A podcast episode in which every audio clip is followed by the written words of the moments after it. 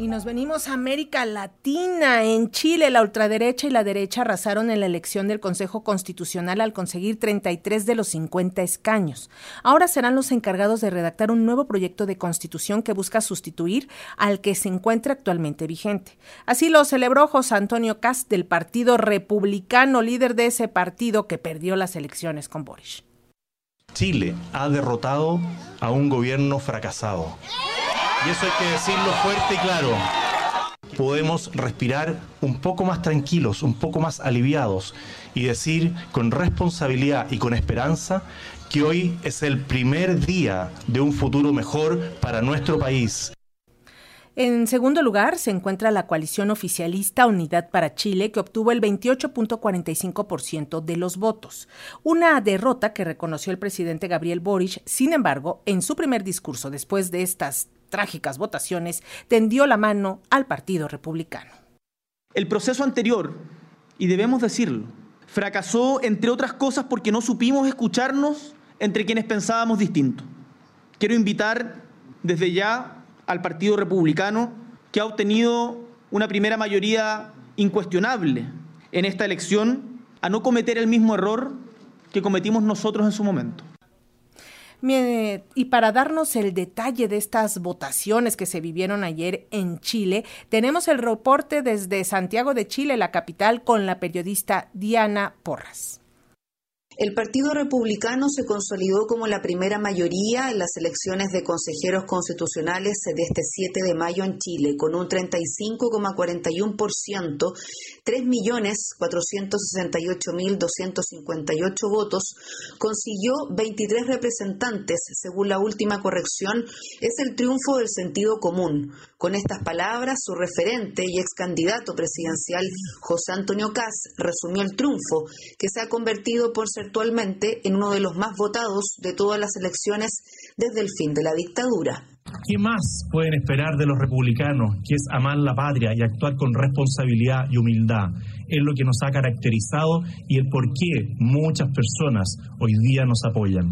Y hoy, a diferencia de lo que ocurría hace dos años atrás, cuando teníamos una muy baja participación en las elecciones, cuando veníamos saliendo de un mal gobierno, cuando avanzaba esa izquierda radical que amenazaba con refundarlo todo, podemos respirar un poco más tranquilos, un poco más aliviados.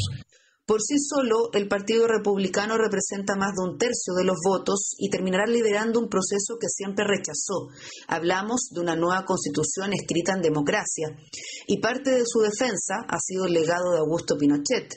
¿Cómo actuará ahora? ¿Existirá un bloqueo al proceso o permitirá su avance con consensos? La respuesta no está clara porque a partir de ahora está en juego la Constitución y también una posibilidad de llegar a la presidencia en 2026.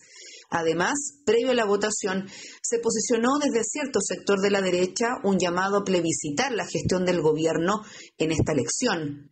La segunda fuerza con más apoyos fue la coalición oficialista Unidad para Chile, que logró un 28,59% de los respaldos.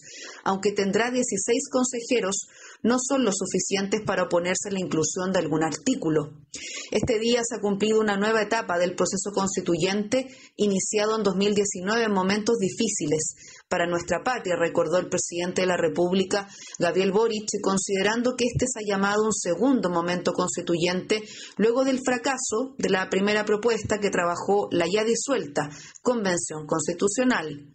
Quiero invitar desde ya al Partido Republicano que ha obtenido una primera mayoría incuestionable en esta elección a no cometer el mismo error que cometimos nosotros en su momento. Este proceso no puede ser de vendetas, sino de poner por delante a Chile y a su gente, antes que a los intereses partidistas o personales. A Chile Seguro y sus partidos los invito desde ya a construir grandes acuerdos por nuestra patria Detrás aparece Chile Seguro con Unión Demócrata Independiente UDI, Renovación Nacional y Evópoli, que consiguió un 21,07% de los votos. De esta forma estaría con 11 representantes. La derecha como sector suma entonces 34 votos en el nuevo órgano constituyente, con lo que no solo superan tres quintos para aprobar contenidos, sino que también logra un quórum de dos tercios.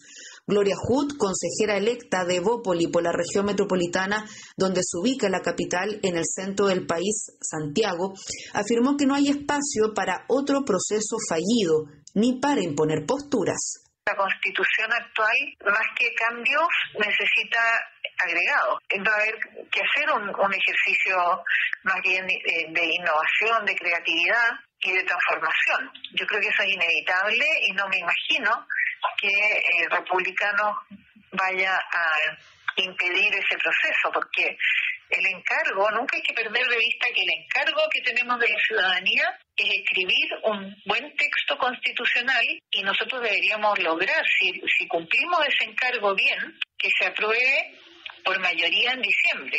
Desde Chile, Diana Porras para Radio Educación.